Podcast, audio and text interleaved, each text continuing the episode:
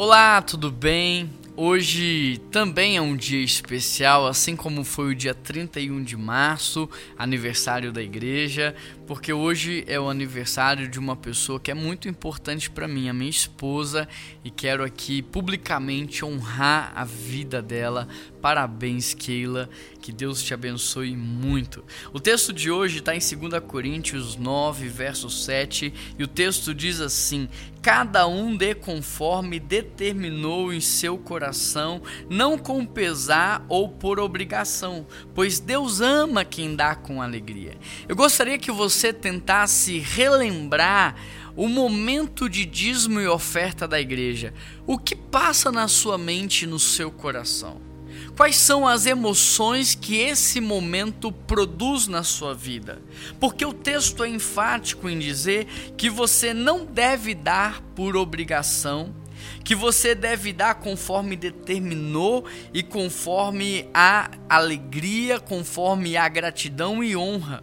Ou seja, Deus não está atrás de dinheiro porque Ele é dono do ouro e da prata, Ele cria todos os metais preciosos, Ele é o criador do ouro, da prata e de tudo mais, Ele não precisa do nosso dinheiro.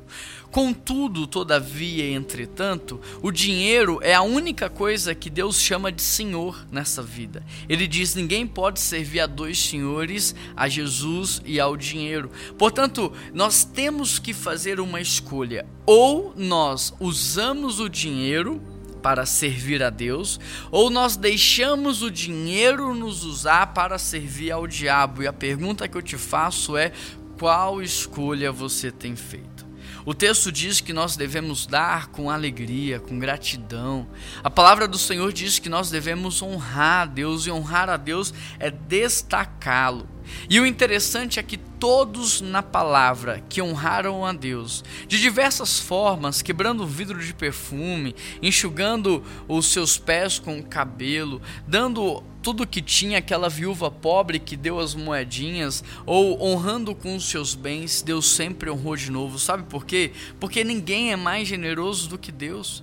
Todas as vezes que você tentar competir sobre generosidade, Deus vai ganhar de você. Todas as vezes que você tentar dar mais para Deus, você vai ganhar mais do que você deu, porque Ele sempre, sempre será mais generoso do que você.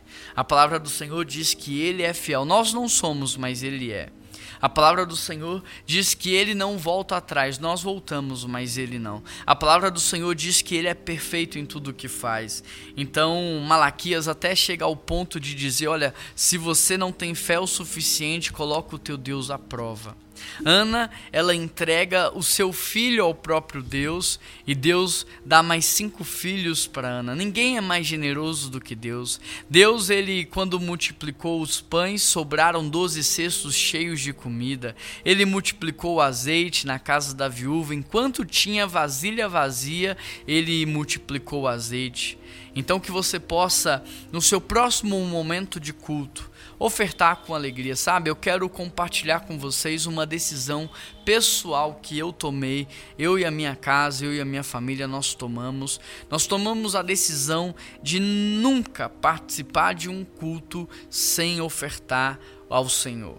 E não importa se nós estamos na nossa igreja ou se nós estamos em outra igreja, Todo culto que eu e minha esposa participamos, nós ofertamos a Deus, nós entregamos uma oferta de gratidão, nós prestamos culto louvando com as nossas canções, adorando com o nosso coração, ofertando com os nossos recursos e servindo a Deus com as nossas mãos. É a decisão que nós tomamos e nós temos vivido e desfrutado do sobrenatural do Senhor cada dia, cada vez mais e mais. E tudo tudo que eu tenho vivido, eu gostaria que você vivesse também. Então seja generoso e contribua com alegria e não por obrigação. Um grande abraço, que Deus te abençoe. Parabéns, Keila, pelo seu aniversário e até amanhã.